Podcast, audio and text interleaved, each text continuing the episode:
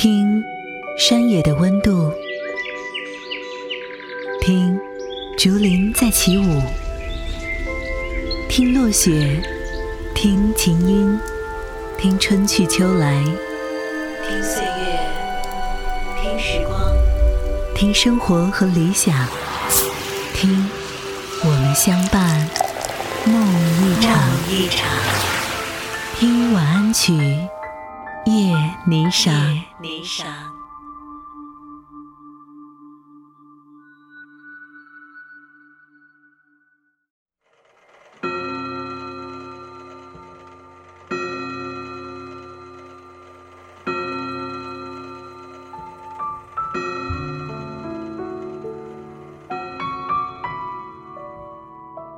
在一个天色渐晚的午后，伴着窗边快要下山的夕阳。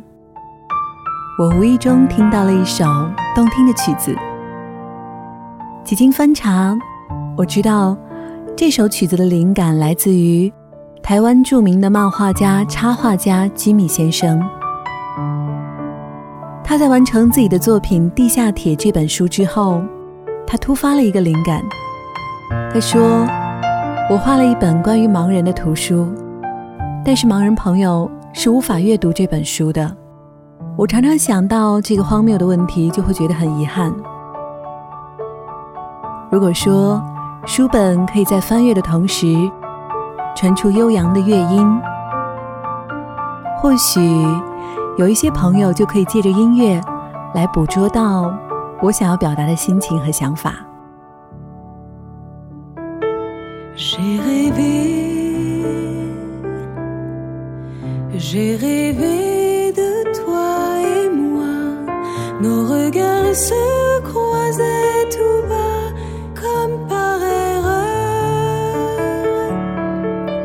Et je sentais glisser sur moi cette lueur.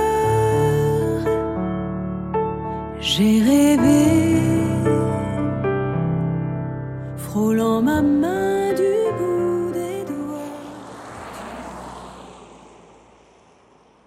天使在地下铁入口跟我说再见的那一年，我渐渐看不见了。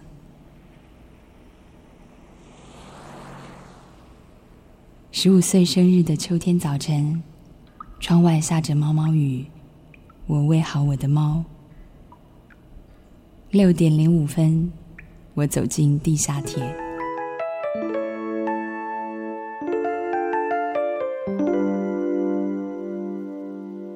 而这位绘画天才的心愿，幸而得到了百代唱片公司的回应。很快呢，一张名为《吉米地下铁》的二十个音乐场景的唱片便横空出世了。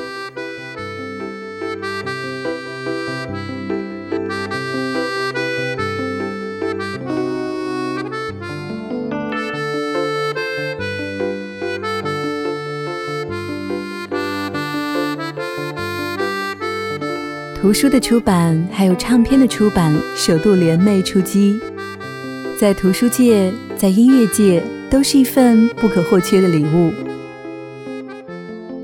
在这张唱片中，他们精心挑选了二十五首横跨古典、流行还有世界音乐的精品，结合了绘画大师天马行空的想法，还有非同凡响的才情，将它们转化成为曼妙悠扬的旋律。里面有爱尔兰风情的三重唱，有法国风情的手风琴和钢琴合奏，还有古典大师的绝美小品。当然，他们还邀请到了台北爱乐的主持人雷光夏，为地下铁的主人公盲女录制感性而有磁性的旁白。在这个城市里，我不断的迷路。你问我回家的路。我张皇失措，难道你看不出我跟别人不同吗？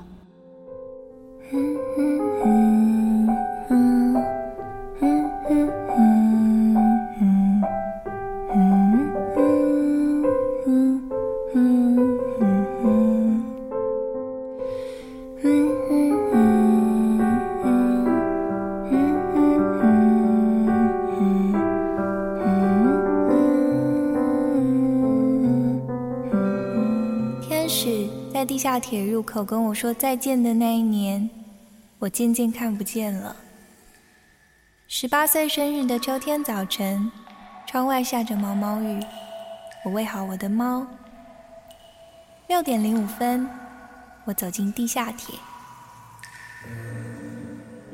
我也是为这样一条一条小小的音乐小品所动容，所以我也想送给大家一个系列的融合了文字、故事和音乐的作品。我姑且把它叫作为音乐图书吧。它不像音乐剧那样大气，那样演奏丰富。它就像是当你遇到一个暗夜精灵。你愿意和他这样子默默的低语？这里我挑选了一些叮叮咚咚悠扬的乐曲，或舒缓，或急促。总之，我想把这一些元素结合起来，送给你们。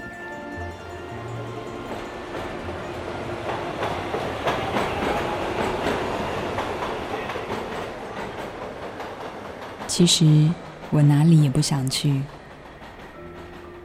然而，会有人在地下铁的出口等我吗？他会为我撑伞，紧握我的手，告诉我星星的方向，陪我走一段路。我总是忘记跟你说声谢谢，谢谢你一直陪伴着我。